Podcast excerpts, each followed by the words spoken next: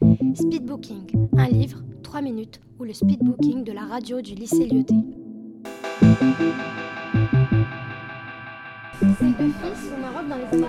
Et son père se retient. Alors que d'habitude, il regarde les films. C'était sur la Seconde Guerre mondiale.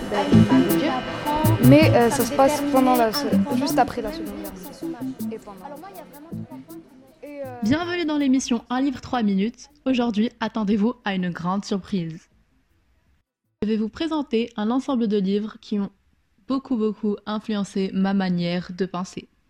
Les livres en question sont en anglais et ils se nomment Darkest Minds. C'est un ensemble de livres qui parlent d'un virus qui a atteint tous les enfants du monde et presque tous sont morts. Mais ceux qui ont survécu ont reçu des habilités qui leur permettent de faire certaines choses. Et ils ont été pris par le gouvernement de chez leurs parents et enfermés pour travailler pour lui. Ces enfants étaient repartis par couleur, et les couleurs les plus dangereuses soyant rouge et orange, orange étant la plus forte. Mais dès que ces couleurs ont été retrouvées chez les enfants, ils ont été tués immédiatement.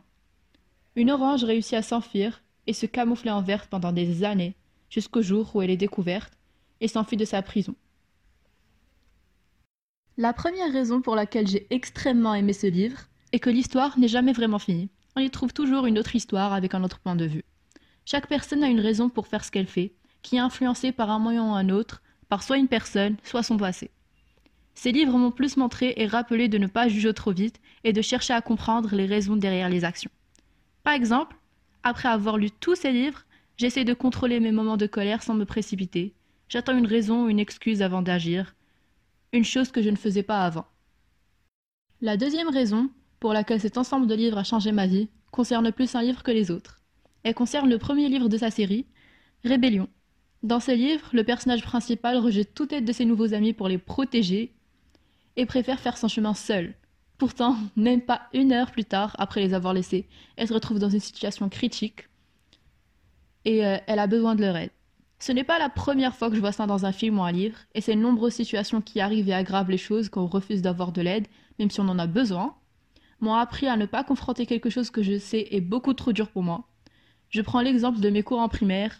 Même si je n'y arrivais pas et j'avais besoin d'aide, je le dirais jamais à une personne par crainte qu'il pense que je suis bête.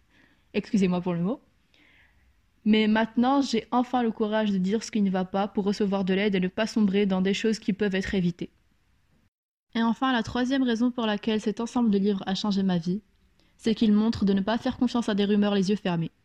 Dans le livre, les personnages veulent échapper au gouvernement qui les traque, mais aussi à une sorte de clan qui cherche à réunir les gens comme eux pour créer une armée.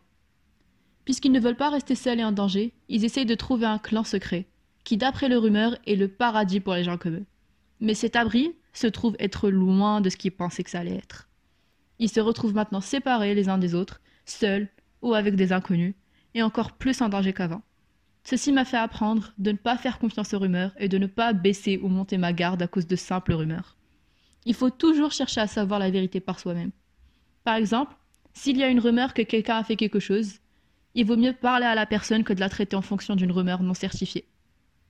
Si vous maîtrisez plus ou moins l'anglais, je vous conseille très fortement cet ensemble de livres. Ils sont très intéressants et peuvent plaire à tous les genres de lecteurs. C'était un livre 3 minutes sur Radio Lyoté. À la semaine prochaine pour un nouveau rendez-vous littéraire.